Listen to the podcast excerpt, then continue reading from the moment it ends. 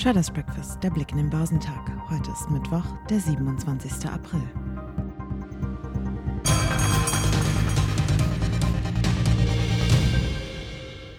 In New York drückte die Sorge vor einer nachlassenden weltweiten Wachstumsdynamik auf die Stimmung, auch hier in Deutschland. Daran konnten auch aktuelle eher gut ausfallende heimische Konjunkturdaten nichts ändern.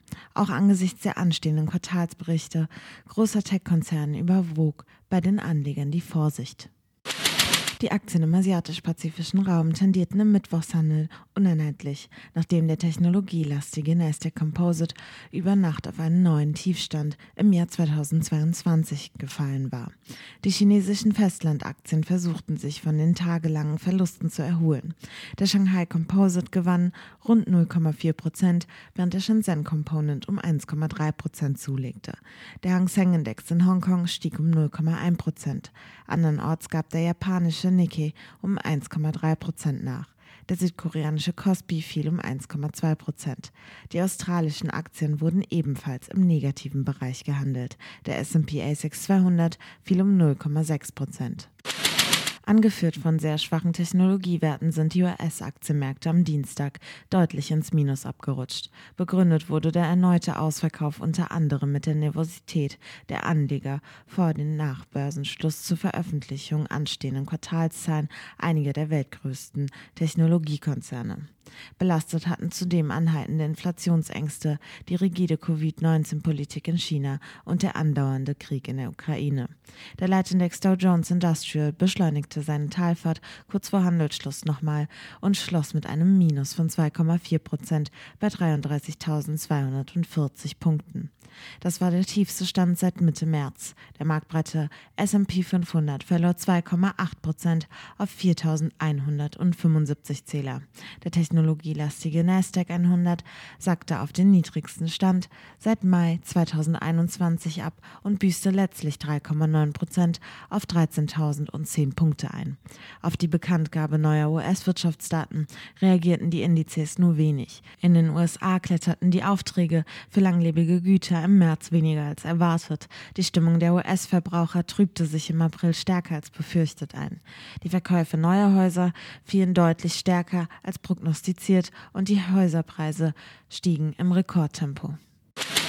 Nach Handelsschluss präsentierten Microsoft und die Google-Muttergesellschaft Alphabet ihre Quartalszahlen, die an der Börse offenbar schlecht ankamen.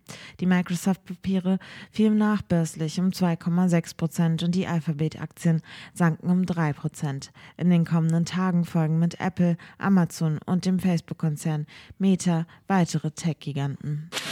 Die Twitter-Aktien fielen um 3,9 Prozent und blieben mit 49,68 Dollar klar unterhalb der Offerte von Elon Musk, der 54,20 Dollar je Aktie bietet. Der Verwaltungsrat des Kurznachrichtendienstes hat dem Geschäft nach anfänglichem Widerstand mittlerweile zugestimmt. Jetzt müssen noch genug Aktionäre ihre Anteile an den Tesla-Gründer verkaufen. Die Aktie des Elektroautobauers verlor als Schlusslicht im Nasdaq 100 mehr als 12 Prozent. Negative Impulse aus den Vereinigten Staaten haben den Erholungsversuch des DAX am Dienstag scheitern lassen.